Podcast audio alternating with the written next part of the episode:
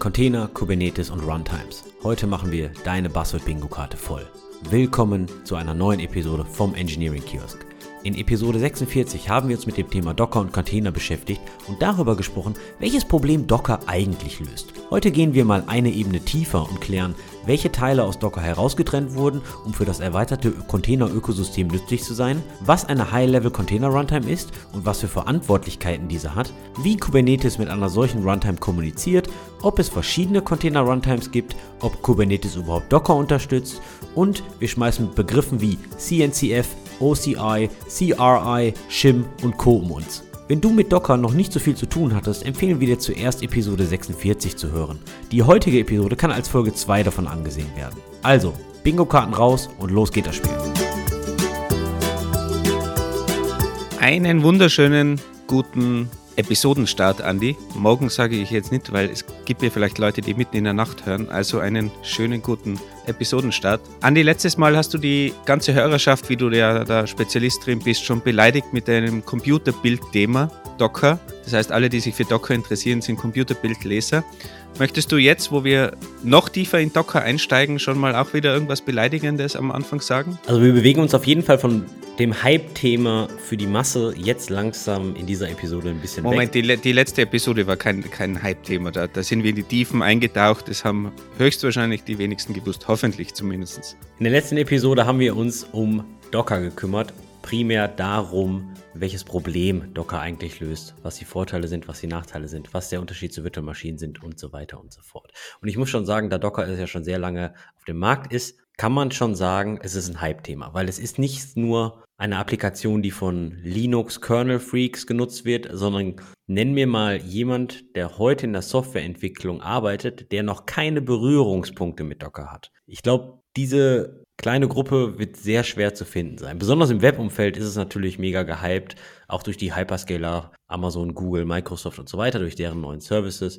Natürlich aber auch durch Sachen wie Kubernetes und Co. Deswegen, heute bewegen wir uns ein bisschen weg von diesem Hype und gehen eine Ebene tiefer. Ich will nicht sagen, wir gehen jetzt von der Bild zur Computerbild, sondern ich würde jetzt eher sagen, wir gehen von der Bild heute schon vielleicht sogar schon auf CT-Level von, vom Heise Verlag. Vielleicht noch nicht auf das IX-Level, weil meines Erachtens nach ist das IX-Level noch ein bisschen tiefer als das CT-Level. Aber ich denke, heute bewegen wir uns so irgendwo zwischen CT und IX, ja. Ich denke, wir gehen nämlich mal ein Layer tiefer. Und das ist ja wohl keine Beleidigung, oder? Ah, es gibt sicher jemanden, den du jetzt beleidigt hast, je nachdem, was für Magazine und Zeitschriften wer liest. Aber ist okay. Für mich bist du jetzt einfach der Computerbildexperte. Eindeutig, das bleibt ja dieser Titel. Ich muss mal eine Sache offenbaren. Und zwar habe ich früher sehr oft CT gelesen. Also in meinen jüngeren, ich auch. Jüngeren Jahren. Eine super Zeitschrift. Es war, war meine Lieblingszeitschrift damals. Vor allem, da war das Internet noch nicht so weit, wie ich noch jung war zumindest. Also damals, als ich mit diesen ganzen Computern Sachen angefangen habe, habe ich natürlich irgendwie so Webseiten gelesen wie WinFuture und was weiß der Geil nicht, ne, um da mal ein bisschen reinzukommen. Heise.de habe ich lange Zeit gar nicht so wirklich, so wirklich verstanden. Irgendwann habe ich mir mal eine CT gekauft, da habe ich dann auch nur Bahnhof Kofferklauen verstanden und echt super lang gebraucht. Was hast du verstanden? Bahnhof Kofferklauen, also eigentlich nix, ja? Also ich habe ich habe so die Hälfte der okay. ich habe die Hälfte der Artikel einfach nicht verstanden. Dann habe ich die mal wieder zur Seite gelegt und irgendwann so ein Jahr später habe ich mir wieder eine CT gekauft und dann habe ich die verstanden. So und dann ging das so weiter und irgendwann habe ich mir eine iX gekauft. Da habe ich mir dann wieder dann nicht die mehr als die Hälfte nicht verstanden. Dann habe ich die wieder zur Seite gelegt und irgendwie ein Jahr später habe ich mir wieder eine EX gekauft und dann habe ich angefangen, auch die, die tieferen Artikel von der EX besser zu verstehen. Also das war faszinierend. Ähm, das war so ein bisschen meine Lernkurve mit CT, EX und Computern. Aber wenn du es mit der Print-Medienlandschaft vergleichen möchtest, ist es genau da. Wir gehen heute nämlich ein Layer tiefer. Nämlich wir gehen nicht ganz runter auf Linux, aber wir gehen ein Layer tiefer als Docker und natürlich spielt da auch der aktuelle Platzhirsch Kubernetes eine Rolle. Okay, dann fangen, dann fangen wir mal ganz, ganz vorne an. Ich als normalsterblicher User und nicht als Computerbildexperte, ich rufe da ja einfach Docker Run auf. Was wäre denn dann die nächste tiefere Ebene? Oder was, was passiert denn da? Oder ist, ist Docker Run schon die tiefe Ebene? In der Programmierung würde man sagen, nein, ist es natürlich nicht. Docker Run ist jetzt erstmal das User Interface von der Applikation Docker mit deinem Command-Line-Parsing und so weiter und so fort, mit dem Befehl Start oder Docker Run, hast du gerade gesagt, und dann dem Image-Namen und so weiter und so fort. Jetzt ist es natürlich so, dass Docker durch den Hype, durch die Verbreitung immer mehr Features dazu bekommen hat. Also das Feature-Set, was ihr heute von Docker kennt, das war ja von Anfang an nicht so. Und so wie es in jedem großen Softwareprojekt ist, fangen die Software-Engineers da langsam mal an, darüber nachzudenken, okay, wie können wir die ganze Sache denn hier mal aufteilen? Wie können wir die ganze Sache vielleicht mal ein bisschen modularer machen? Und als dieser Gedanke dann ein bisschen weitergetrieben wurde, hat man sich überlegt, okay, Docker selbst braucht eine sogenannte Runtime. Und diese Runtime kümmert sich eigentlich um die Verwaltung und das Lifecycle-Management von den eigentlichen Containern. Das war schon immer alles in Docker implementiert und als erste Modularisierung haben sie ein Teil dieser Runtime, die sogenannte High-Level Runtime, rausgetrennt und alleine zur Verfügung gestellt. Also am Anfang war es quasi ein, ein Monolith, das war, war einfach Docker, ein großes Schiff und man hat dann auf, äh, angefangen, das in Services, wenn ich es mal so mit dem Hype-Namen benennen darf, rauszutrennen, um das einfach modularer zu machen, um das auch ein bisschen zu öffnen. Ja, kann man schon so sagen. Ich denke, das war vielleicht gar nicht so freiwillig alles, weil das ganze Thema Container hat natürlich einen mega Fahrt aufgenommen und da kam natürlich sehr viel Druck von außen. Ich sag mal so Stichwörter wie Kubernetes und Co., da kommen wir aber gleich zu. Und von außen sieht das auf jeden Fall so aus, als hätte Docker, Docker Inc., die Firma dahinter, so ein bisschen die Flucht nach vorne ergriffen und gesagt hat, okay, das Thema Container nimmt Fahrt auf, da spielen gerade mehr Firmen mit, dann lass uns doch als Platzhirsch etablieren, weil wir haben die Codebase ja schon. Und als ersten Move hat Docker einen Teil ihrer High-Level-Runtime rausgetrennt. Das haben sie als einzelnes Projekt auch released und die ganze Sache haben sie, so innovativ wie Docker auch ist, Container D genannt. D steht in dieser Hinsicht für Daemon, so wie im klassischen Linux-Umfeld bekannt. Und Container D ist ein einzelner Linux-Daemon mit der Hauptaufgabe, den kompletten Container-Lebenszyklus auf dem Host-System zu managen. Was ist denn ein Container Lifecycle? Da, da muss man jetzt einmal ganz kurz verstehen, ich rede die ganze Zeit von High-Level Runtime und Low-Level Runtime. Im Container-Ökosystem unterscheidet man die ganzen Sachen. Die Low-Level Runtime kümmert sich um die Fähigkeiten des Betriebssystems, Container zu erschaffen, zu isolieren und so weiter. Also das ist der Teil, der dann mit, mit Change Root und so, wie wir erklärt haben, quasi kommuniziert, beziehungsweise, wenn man sich das so einfach vorstellt, dann dieses Change Root macht und dann mit dem Linux-Betriebssystem in irgendeiner Form kooperiert. Ganz genau. Kernel Space Commands, User Space Commands, LXC, also Linux Namespaces, Change Root und, und all diese Magie, von mir aus auch FreeBSD Jails und Solaris Containern und, und weiß jetzt gerade nicht, wie es auf Windows heißt, aber all diese Magie, also der harte Kram, der harte Kram ist Low-Level, richtig? Der, der, harte Kram ist Low-Level und das nennt man halt Low-Level Runtime. Da kommen wir mal irgendwann in Folge 3 oder 4 zu. Auf jeden Fall, wenn es um das Managen des Container-Lebenszyklus geht, dann reden wir in der Regel von einem High-Level, von einer High-Level-Runtime. Und was ist zum Beispiel das, das Netzwerk, also die, die Docker-Netzwerke, die miteinander kommunizieren, ist, ist das dann Low-Level oder ist das dann High-Level? Das gehört zum High-Level. Aber die, die Ausführung passiert dann auch irgendwo Low-Level natürlich im Betriebssystem. Aber die Organisation passiert im, im High-Level demnach. Ja, man kann halt einfach sagen, High-Level, die High-Level-Runtime kümmert sich generell um die Verwaltung von Containern und das bedeutet starten, stoppen, pausieren und so weiter. Äh, um das Herunterladen von Images, ja, aus, aus gewissen Repositories oder von Object Storage, um das Verwalten von Storage und von Netzwerken, aber auch um die Überwachung von Containern, dass sie auch wirklich ausgeführt werden. Und die High-Level-Runtime gibt der Low-Level-Runtime dann natürlich auch weiter, dass die Containerprozesse tatsächlich erstellt und ausgeführt werden. Also das ist so der, der, der Lebenszyklus, ja. Also man, man, man lädt ein Image runter, es werden Netzwerke erstellt, es wird Storage erstellt, das Image wird vielleicht entpackt, dann sagt man, okay, dann sagt die High-Level-Runtime, okay, starte das ganze Ding nochmal und dann wird dieser Startbefehl an die Low-Level-Runtime übergeben. Da wird dann die Linux-Kernel-Magie gemacht oder halt auch Windows-Kernel-Magie oder Solaris-Kernel-Magie. Und dann übernimmt die High-Level-Runtime wieder und die kümmert sich dann um die Überwachung des Containers, dass der dann auch wirklich läuft und, und all drum und dran. Das ist also die, der Lebenszyklus von einem Container gemanagt bei der High-Level-Runtime Container D in diesem Sinne. Und dieses Containerd wird das dann mitgeschippt mit, mit Docker direkt? Also wenn ich mir jetzt Docker installiere, ist das irgendwo in Docker drin versteckt oder ist das schon sauber herausgelöst? Beides. Containerd ist sauber herausgelöst. Es ist in einem eigenen GitHub-Repository, könnt ihr selbst klonen, könnt ihr selbst nutzen. Es ist aber auch so, wenn du Docker, den Docker-Daemon installierst, bekommst du automatisch Containerd mit, weil sie haben es wirklich so rausgelöst, dass sie es auch selbst immer noch nutzen. Und Containerd wurde halt, wie bereits schon gesagt, von Docker erstellt, von Docker rausgetrennt und wieder integriert, wenn man so möchte. Und Docker verwendet selbst Containerd. Das bedeutet, wenn man Docker installiert, wird Containerd automatisch mit installiert. Okay, ich habe jetzt gerade bei mir mal gecheckt auf meinem Fedora Linux. Ich habe Containerd wirklich als eigenes Package installiert, wurde scheinbar mit Docker höchstwahrscheinlich dann mal mit installiert. Aber jetzt, wenn du sagst, okay, man kann es auch mit anderen Clients ansprechen, gibt es da jetzt irgendwas oder ist das nur in der Theorie möglich? Nee, das, das ist möglich. Und ich kann dir aus dem Stehgreif eigentlich drei eigene Clients sogar nennen, die in der Praxis ohne Probleme möglich sind. Die erste Baustelle ist, du kannst dir deinen eigenen Client schreiben. Containerd bietet ein Programming Interface an, wo du zum Beispiel in Go recht einfach Images aus der Registry herunterladen kannst, starten kannst und so weiter. Das bedeutet, wenn du da mal ein bisschen Go schreiben möchtest und dir deinen eigenen Container-Client schreiben möchtest, kannst du das sehr gut tun. Dann gibt es eine Implementierung von Containerd selbst, nennt sich Nerd Control für Containerd Control. Ja, haben die einfach nur wenn, wenn du sagst von Containerd selbst, dann steckt da wieder Docker dahinter. Nein. Oder ist das mittlerweile ein offener? Das ist inzwischen ein eigenes Repository, eine eigene Organisation auf GitHub. Klar, die Hauptcontributor sind, soviel ich weiß, immer noch die Leute von Docker, aber ist jetzt nicht mehr an Docker Inc. so stark gebunden. Die Lizenz von Containerd ist nämlich die Apache 2 Lizenz. Von daher ganz klassisches Open Source Projekt, würde ich mal sagen. Okay, und, und was macht jetzt da deine Wortwitz äh, Library Client Con Containerd? Man muss das lesen, damit man überhaupt diesen dummen Wortwitz versteht. Die hat dir sicher gut gefallen, oder?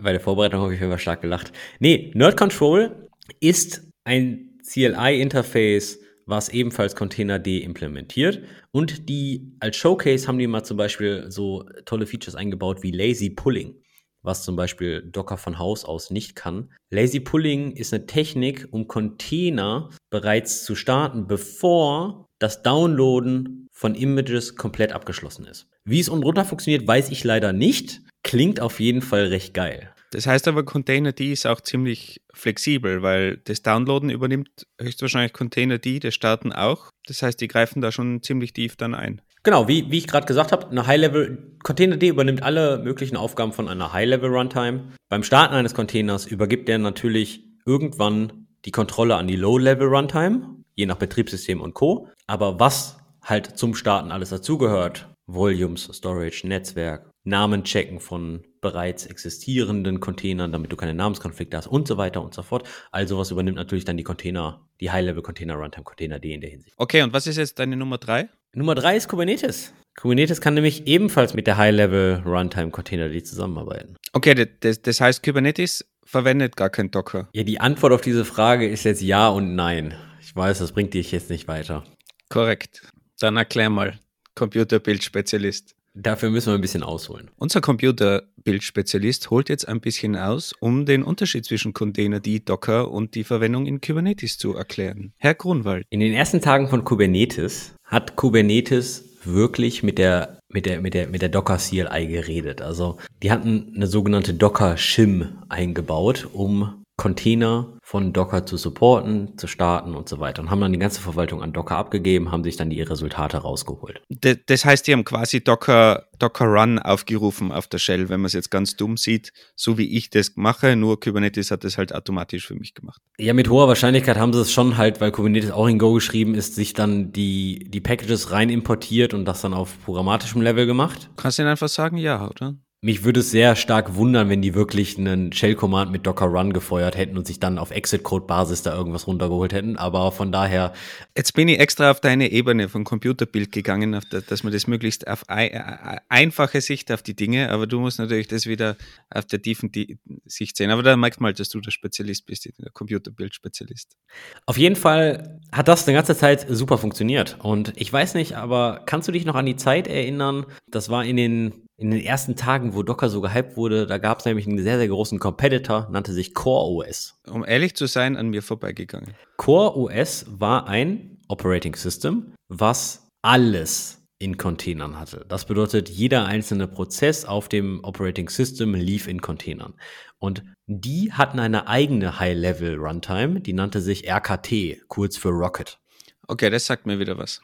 Und weil ja Kubernetes jetzt der Container Scheduler mehr und mehr an Market Share ergriffen hat, wurde irgendwann die Frage gestellt, ja Moment mal, aber Kubernetes hat jetzt Docker eingebunden, aber ich möchte jetzt Kubernetes auf Core OS laufen lassen und da läuft die High-Level Runtime Rocket. Geht das? Und die Antwort war erstmal nein. Was dann gemacht wurde, Rocket wurde ähnlich wie Docker in Kubernetes implementiert. Und du, du merkst schon, wo, wohin das geht. Ja? Jeder, jeder Softwareentwickler, da kräuseln sich so langsam die Finger und Fußnägel, weil du kannst dir vorstellen, zu diesen Zeiten gab es jetzt kein standardisiertes Interface zwischen Docker und Rocket. Das bedeutet, irgendwo gab es so eine If-Else-Condition oder so eine Switch-Condition. Wenn wir jetzt hier auf der Container Runtime Docker unterwegs sind, dann führe bitte dieses Set an Befehlen aus. Und wenn wir auf dem Container Runtime Rocket sind, dann führen wir bitte den linken Pfad da aus. Und jetzt stell dir mal vor, wo wir heute wären, wenn dies einfach so weitergegangen wäre. Das, das wäre ein, ein riesen mit if, else, if, else, if, else.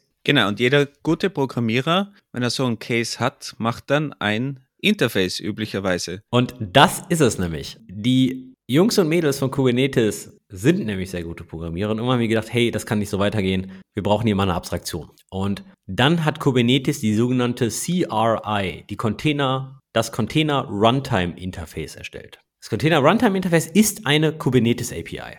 Die wurde im Dezember 2016 eingeführt. Nur mal kurz zur Timeline. Container D, der erste Commit von Container D als Raustrennen war im November 2015, also ein Jahr davor. Ihr merkt schon, das hängt alles miteinander zusammen. Man könnte jetzt sagen, das war natürlich einfach der Lauf der Zeit. Container D wird schön rausgetrennt, danach gibt es ein Interface, die lieben sich alle. Aber was man so mitbekommen hat, war das ja eher alles zu Krieg und etwas unfreiwilliger, das Ganze, oder? Und, und wer behauptet den Markt? Also so tief stecke ich in der Politik nicht drin, aber ich glaube, ich kann das recht einfach zusammenfassen. Überall, wo sehr viel Geld im Spiel ist, und im ganzen Container-Ökosystem ist sehr viel Geld im Spiel, da wird sich, glaube ich, auch gezankt. Ja, weil Geld verändert Menschen und da wird dann hier und da natürlich auch um Market Share gekämpft. Aber dieses Container Runtime Interface, das jetzt Kubernetes da gebaut hat, haben die das allein gebaut oder ist das ein Konsortium, das dahinter steckt? Weil klassischerweise gewinnt man ja so den Marktkrieg am ehesten mit so einem Konsortium oder wenn da möglichst viele an, an Bord sind. Und, und war der Dockerfall mit im Spiel auch? Oder waren, waren, waren das Gegner dann? Wer jetzt alles an der CRI wirklich dran war, um die zu erstellen, kann ich dir nicht sagen. Was ich dir sagen kann, ist, dass es halt nur ein Interface, nur eine Kubernetes API ist und jetzt zum Beispiel in Mesos oder in Nomad oder vielleicht sogar in, in EKS, im Amazon Service, vielleicht ist die Container Runtime Interface gar nicht da drin. Es ist halt primär eine Kubernetes API, die wird definiert, standardisiert und spezifiziert. Aber wer, wer bindet die dann ein, jetzt zum Beispiel um die um Container die jetzt zu verwenden? Implementiert dann, implementiert dann Container die dieses Interface oder gibt es da einen, einen, einen, Zwischenteil noch? Du hörst dich an wie ein, wie ein früherer Java-Entwickler. Wir haben eine Abstraktion, lass mal nochmal eine Abstraktion unten drunter draufsetzen, damit wir ja flexibel sind.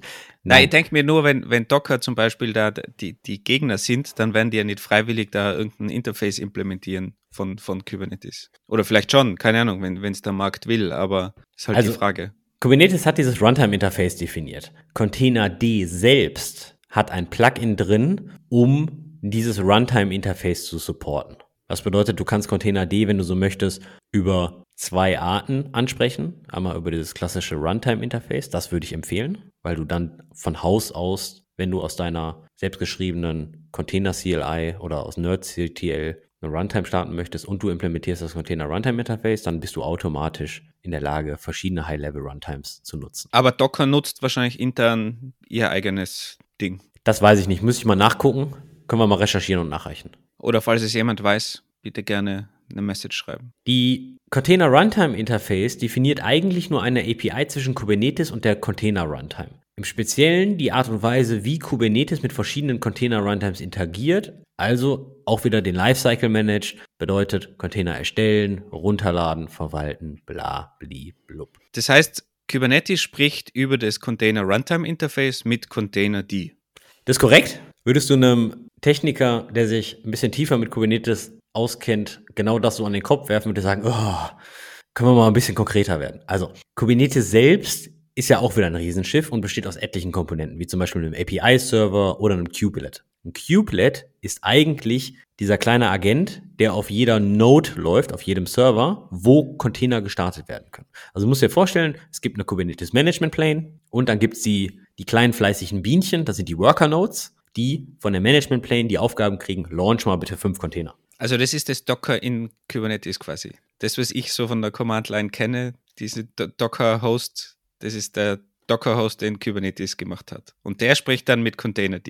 Genau, sowas nennt man Kubelet im Kubernetes-Universum. Das bedeutet, die eigentlichen Worker-Nodes, das Kubelet hat die Container Runtime Interface implementiert und das Kubelet kriegt dann die Aufgaben vom Kubernetes API Server und startet dann Container durch die Container Runtime Interface, zum Beispiel jetzt Containerd, weil Kubernetes kann nur High-Level Container Runtimes bedienen, die auch das Container Runtime Interface unterstützen und implementieren. Gibt es da jetzt noch andere außer Containerd?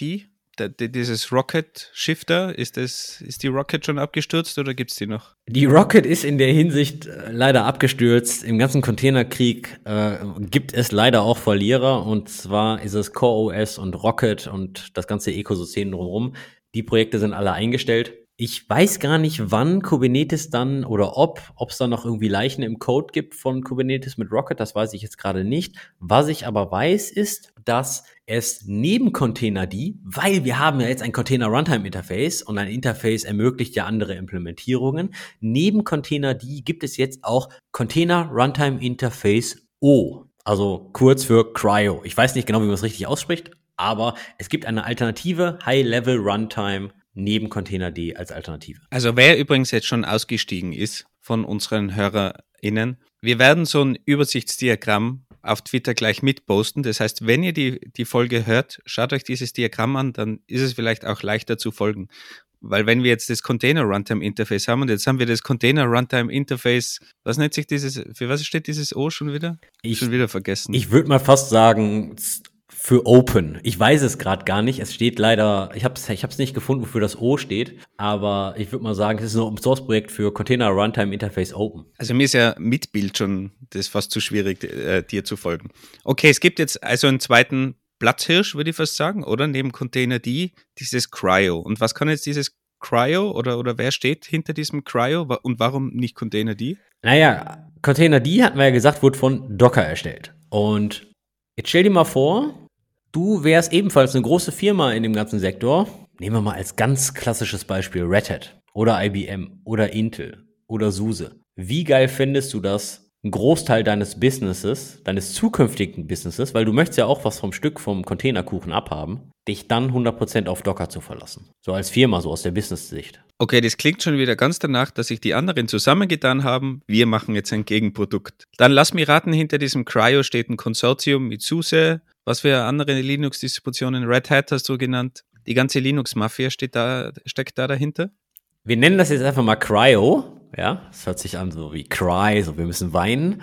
Aber ja, in der, in der Tat. Und zwar Cryo wurde mit der Unterstützung von Red Hat, IBM, Intel und, und SUSE als Container Runtime für Kubernetes entwickelt, weil diese Firmen haben natürlich auch ein Interesse im ganzen Container-Ökosystem dabei zu sein. Wie zum Beispiel gibt es ja noch OpenShift. Ich glaube, OpenShift ist von Red Hat. Die nutzen unten drunter natürlich auch Kubernetes, ja, also die haben dann ihre eigenen Distros da oben drauf gesetzt oder ist abgewandelt. Und die wollten natürlich ihr Business jetzt nicht auf den, auf einen der Hauptkonkurrenten, wie zum Beispiel Docker, stützen, der natürlich dann die Hand über Container D hatte. Deswegen haben die gesagt, okay, cool, es gibt jetzt dieses Container Runtime Interface, jeder kann seine eigene High-Level Container Runtime schreiben. Deswegen lass uns doch mal zusammentun, gegen den Platz hier, der als erstes da war, Docker ein bisschen ankämpfen und lass uns mal eine alternative Implementierung zu Container D schaffen und daraus entstand dann jetzt Cryo. Aber ich habe gerade gelesen, dass Cryo ähm, Cloud Native Computing Foundation Project ist. Da steckt da Docker auch mit dabei, oder? In der Cloud Native Foundation. Ja und nein. Also, gehen wir mal nochmal einen Schritt zurück. Was ist die Cloud Native Compute Foundation? Die Cloud Native Compute Foundation ist ein Teil der Linux Foundation und die bundeln eine ganze Menge Projekte in diesem Cloud-Native-Space zusammen und kümmern sich darum, dass die Entwicklung von diesen ganzen Tools und Programmen weitergetrieben wird. Ja, dass die, dass die Qualität vielleicht nicht gewissen Standard entspricht, aber dass da genug Maintainer sind, dass da ein ordentlicher Security-Prozess drauf ist, dass da ordentlich Marketing drauf ist, bla, bla, bla. Ja, also diese Foundation ganz oben drauf äh, kümmert sich eigentlich um die komplette Governance und Co.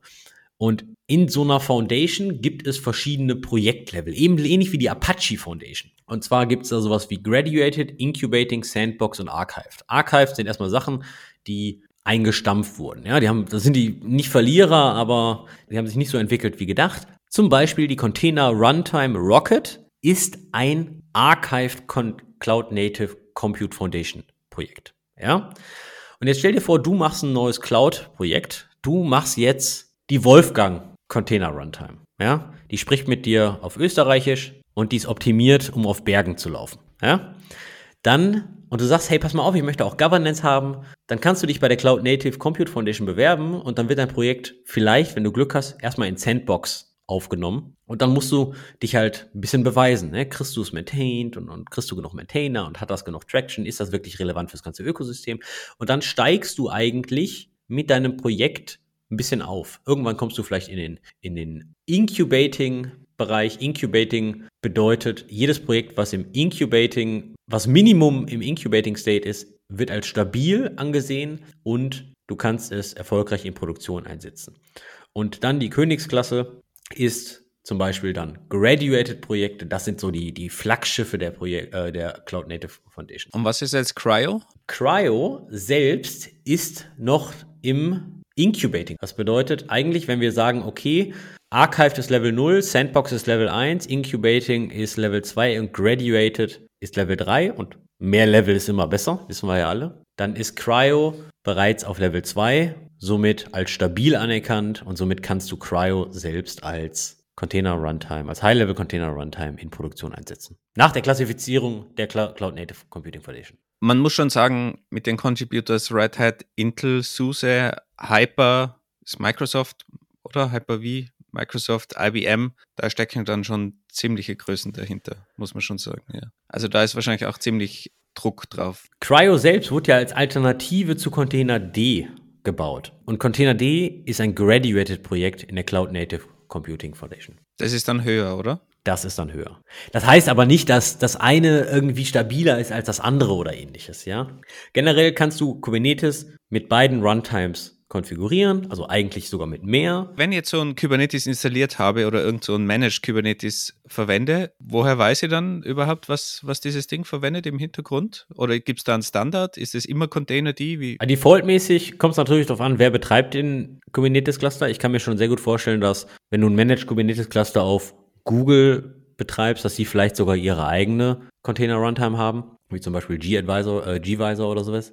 Aber wenn ihr Kubernetes in der Firma einsetzt, dann fragt doch einfach mal ab, welche Container-Engine ihr benutzt mit kubectl describe node und dann den Node-Name. Ich hatte ja vorhin erzählt, die kleinen Worker-Nodes, die Kubelets, die reden mit der Container-Runtime. Deswegen, wenn ihr euch die Beschreibung, die Infos von einer aktuellen Node holt mit kubectl describe node, dann seht ihr auch, welche Container-Engine, welche High-Level-Container-Engine ihr dort betreibt. Okay, und was ist jetzt im Endeffekt besser? Containerd oder Cryo oder wo ist der Unterschied überhaupt? Ich lehne mich mal aus dem Fenster und sage, für 95, 98, 99 Prozent der Leute, die Kubernetes beziehungsweise Docker beziehungsweise diese High-Level Container Runtimes betreiben, da werden die meisten Funktionen identisch sein wie bei Containerd. Cryo selbst hat als Marketing-Claim, dass es für Kubernetes optimiert ist und dass die committed sind, alle Kubernetes-Tests erfolgreich auszuführen. Ist natürlich ein bisschen logisch, wenn das als Referenzimplementierung für die Container Runtime Interface gebaut wurde.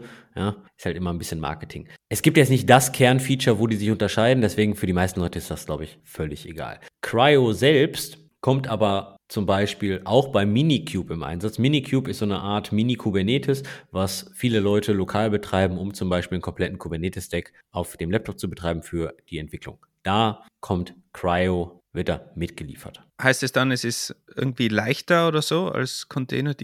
Unten drunter tun die sich, glaube ich, nicht wirklich viel an, an Ressourcen, weil beide sind in Go geschrieben, beide managen den Lifecycle von Containern und ich meine, das Heavy Lifting macht ja eh die Low-Level-Runtime. Das bedeutet ein bisschen was runterladen, ein bisschen was entpacken.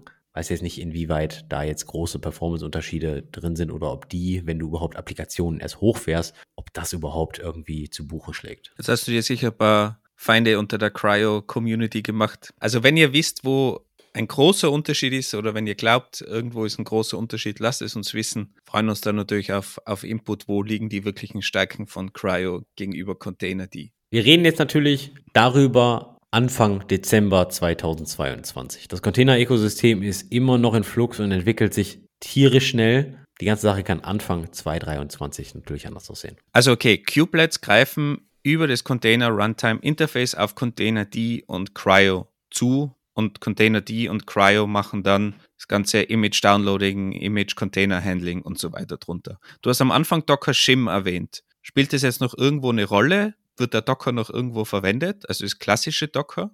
Die Antwort ist nein. Kubernetes selbst supportet, wenn man ganz genau ist, kein Docker mehr. Du hattest die Docker Shim erwähnt. Nochmal ganz kurz zur Begriffserklärung. Eine Shim SHIM ist eigentlich ein API-Übersetzungslayer, wenn man so möchte. Das bedeutet, man hat, man setzt eine, eine Zwischenebene rein, fängt die API-Abrufe ab, passt die übergebenen Parameter an, leitet die Aufrufe um oder führt sie gegebenenfalls selbst die Operationen aus. Ja? Die ganze Shim introduced man eigentlich zur Kompatibilitätserweiterung und ihr könnt euch schon vorstellen, dass wenn sich unten drunter ein bisschen was ändert, dann muss man kontinuierlich diese Shim anpassen, was jetzt auch in der Programmierung nicht wirklich schön und nicht wirklich sauber ist. Deswegen hat Kubernetes vor einiger Zeit gesagt, wir droppen Docker Support.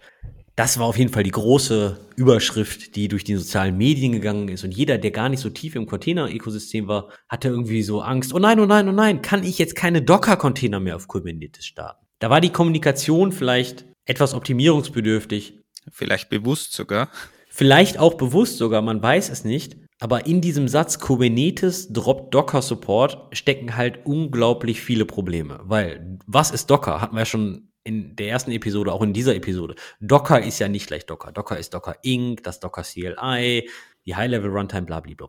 Aber kann ich jetzt meine Docker-Images auf Kubernetes noch verwenden? Ja, kannst du. Und der Grund ist ganz einfach. Was Docker gedroppt hat, ist die Docker-Shim. Und die Docker-Shim wurde durch Container Runtime Interface ersetzt, was dann wieder zur Folge hat, dass Container D, wenn du so möchtest, oder halt auch Cryo, Docker-Container ausführen kann. Docker-Container ausführen kann in dieser Hinsicht aber auch nur in Anführungszeichen, weil immer wenn wir von Docker-Containern sprechen, sprechen wir inzwischen von Container-Images, die dem OCI-Standard entsprechen. OCI, Open Container Initiative, ist mal wieder ein neues Konsortium, was ein paar Standards festgelegt hat, wie zum Beispiel so ein Container-Image auszusehen hat, wie man das entpacken kann und wie man da mit agieren kann. Die haben da oben einen Standard draufgesetzt. Aber wenn ich jetzt in Zukunft mit EntwicklerInnen sprich und ich sage, ja, ich habe jetzt gerade ein OCI-Image hochgefahren, wie viele Leute verstehen mich denn? Ja, das kommt, glaube ich, darauf an, mit wem du dann sprichst. Sprichst du mit der Frontend-Abteilung, die dann in der Regel GraphQL und Next.js machen, die werden dich mal wahrscheinlich nicht so gut verstehen. Sprichst du mit der DevOps Cloud System System Engineers SAE Abteilung, in der Regel sollten die dich dann schon verstehen, was du meinst, ja. Sollten, zumindestens. Die Aussage ist ja nicht falsch. Das bedeutet, wenn du einen Docker Run machst auf deiner lokalen Kiste, fährst du eigentlich dann ein OCI formatiertes und kompatibles Container Image hoch mit der High-Level Runtime Engine Container D. Aber wenn ich das richtig verstehe, dann ist dieser OCI-Standard aus dem Docker-Image-Standard entstanden. Also der kommt von, von Docker Inc. Die haben das dort reingebracht, diesen Standard. Da kommen wir wieder ein bisschen in die Politik und in, in dieses Business-Spiel. Ja, weil mehr und mehr Leute in dieses ganze Container-Ökosystem kamen, haben mehr und da mehr Leute geschrieben, hey, lass doch mal einen Standard machen, damit wir zum Beispiel auch irgendwie Docker-Image starten können. Auch die Docker-Image-Spezifikation hat sich natürlich weiterentwickelt. Da gibt's Docker Version 1 Image-Spezifikation und Version 2. Und die Version 2 wurde als Basis für die Open Container Initiative als Image-Spezifikation genutzt. Genau. Und das heißt jetzt, dass auch Docker innerhalb von, von der OCI das Ganze weiterentwickelt. Also die kochen nicht mehr ihr eigenes Süppchen, sondern fahren jetzt in dieser gemeinsamen Spezifikation weiter. Genau, zusammen mit anderen großen Schiffen wie Alibaba, Amazon, Cisco, Facebook, Google, Intel und so weiter und so fort. Ja, jeder, der sagt, okay, ich möchte da einen Fuß in der Tür haben, ist in dieser Open Container Initiative. Jetzt ist es natürlich für die einzelnen Runtimes und für die einzelnen CLIs natürlich schon noch von Interesse, eigenes Feature-Set oben drauf zu bauen, was dann aber natürlich nicht kompatibel zur Spezifikation wird. Weil wahrscheinlich alle HörerInnen jetzt ihr Bullshit-Bingo bereits voll haben und wahrscheinlich alle schon bei Bingo sind mit Docker, mit Kubernetes, mit Kubelet, mit Container Runtime Interface, Container D, Cryo und der Open Container Initiative und Cloud Native Computing Foundation. Darum wollen wir euch jetzt gar nicht länger noch mit der Low-Level, wie heißt dieses Ding? Low-Level Container Management, Runtime. Container Low, Runtime. Low-Level Container Runtime und äh, weiteren Spezifizierungen und Konsortien. Genau, da wollen wir euch jetzt nicht weiter noch äh, nerven. Wichtig, was ich mir mitgenommen habe, ist einfach, es ist nicht mehr alles Docker. Es gibt gemeinsame Spezifikationen wie die Open Container Initiative, wo das Ganze weitergetrieben wird. Kubernetes verwendet nicht mehr den Docker-Monolithen sozusagen, sondern greift jetzt eben über das Container Runtime Interface auf Containerd oder Cryo als Stellvertreter auch Oder auf die Wolfgang Runtime. die bald natürlich hoffentlich veröffentlicht wird, greift auf diese Runtime zu, die sich dann um das ganze Image-Handling, Netzwerk, das Hochfahren von den Containern und so weiter kümmert.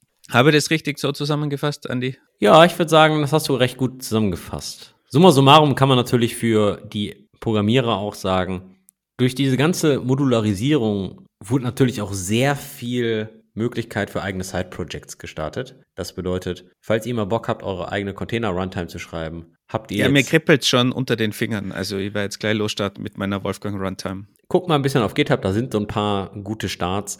Es gibt auch diverse Implementierungen. Cryo und Containerd sind mit hoher Wahrscheinlichkeit schon die, die Referenzimplementierungen für die ganzen Standards soweit. Wir sind jetzt ein Layer tiefer als Docker gegangen, haben ein bisschen den Kontext zu Kubernetes mit erklärt. In zukünftigen Folgen werden wir nochmal ein Layer tiefer gehen und die Layer tiefer werden sich dann um Themen wie die Open Container Initiative drehen, inklusive der Runtime und der Image-Spezifikation. Dann gehen wir noch vielleicht noch ein bisschen ein auf die Low-Level Runtime, zum Beispiel sowas wie Run-C oder Kata-Containers. Und wenn wir irgendwann die Zeit nochmal haben, dann wie das eigentlich auf den einzelnen Betriebssystemen aussieht. Aber bis dahin wünschen wir euch viel Spaß. Wir verlinken natürlich eine ganze Menge relevante Links, wo ihr euch ein bisschen tiefer einlesen könnt in den Show Notes, inklusive einem sehr gut beschreibenden Bild mit ganz viel Pfeilen, wie die ganzen Technologien dann wirklich zusammenhalten in den Show Notes. Deswegen viel Spaß beim Eintauchen. Und was ganz wichtig ist, wenn ihr Leute beeindrucken wollt, was früher das HTML ist doch keine Programmiersprache war, ist jetzt, verwende doch einen OCI-Container, keinen Docker-Container. Ich, ich muss gerade lachen, ja. Aber schön klug scheißen. Gefällt mir mal richtig gut. Und damit bis zur nächsten Episode. Schickt uns auch gerne Feedback. Ciao. Tschüss.